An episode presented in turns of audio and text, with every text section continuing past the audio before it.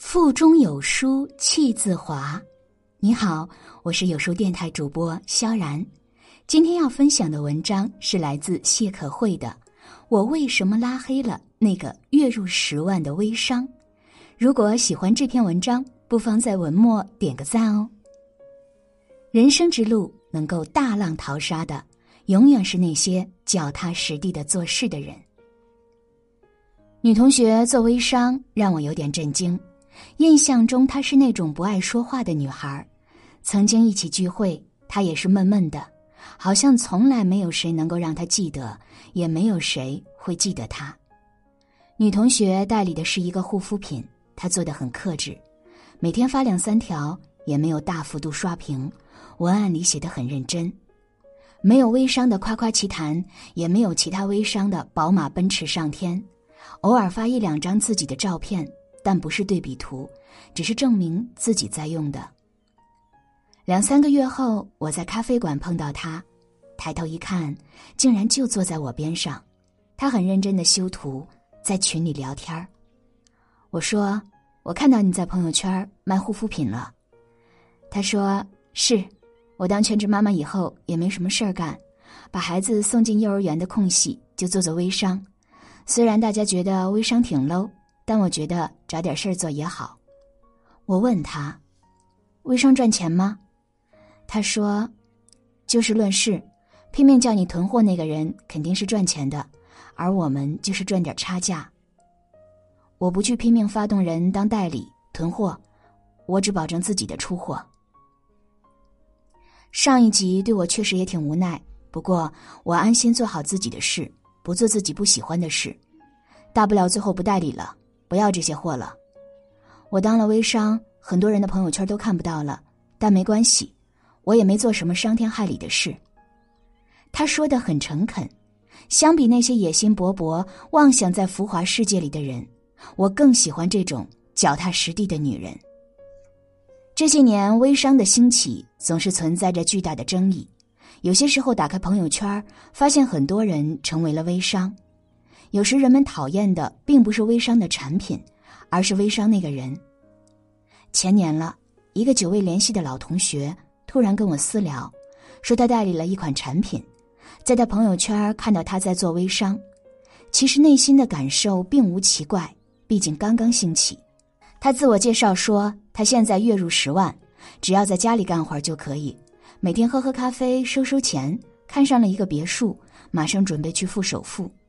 他估计对我了解不深，我这个人对这种看上去天上掉下来的钱，始终抱着谨慎的态度。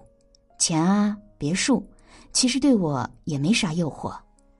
他大概跟我私聊了三四次，说每次只要囤多少货就可以了。我说我真的没有兴趣。这之后他跟我说了好多遍，我都礼貌的拒绝了。我觉得他可能是每天的工作吧，看到他朋友圈，今天喜提两万，明天喜提五千的，讲真，也没有觉得异样。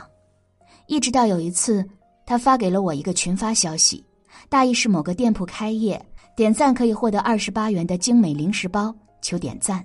我没有吭声。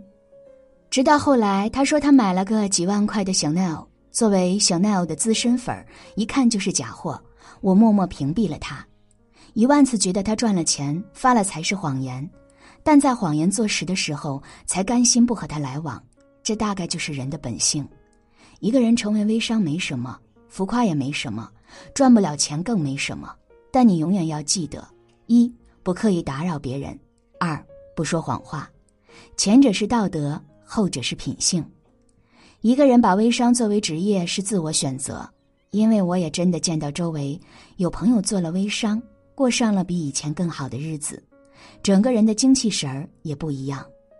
也有人认认真真做微商，不能说赚了很多钱，但不会特别松散。毕竟微商从通俗意义上讲，嫁接的是人与人的信任，人与人的之间更接近的买卖。我自己就是很喜欢去买一些靠谱微商的产品，比如我会去买老同学做的龙虾，也会看到朋友圈优质的水果，向他们买。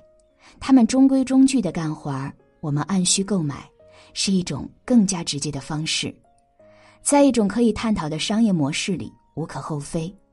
但总是有人铤而走险的去嫁接一些浮夸的事物，用一夜暴富的神话来洗脑别人，来欺骗自己。许多时候，我们从来没有讨厌过那些活得认真的人，脚踏实地的走路的人都是值得尊敬的。无论有没有赚到钱，赚了多少钱，我们只是不希望身边有那么多人，他们摆着脸谱，给你的海市蜃楼里是空白一片，给别人的同样只有失望，没有希望。前些日子听到一句话，蛮感慨的：聪明的人不要觉得聪明。而不下笨功夫，这样走不久也走不远。人生之路能够大浪淘沙的，永远是那些脚踏实地做事的人，知脚下之力不畏山高路远，也永远知道踏实人走得比很多人都远。毕竟活得久才更重要。在这个碎片化时代，你有多久没读完一本书了？长按扫描文末二维码，在有书公众号菜单免费领取有书独家引进外文畅销书四本，附中文讲解。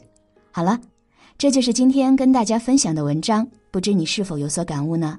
欢迎你在留言区抒发自己的感想，我们明天见。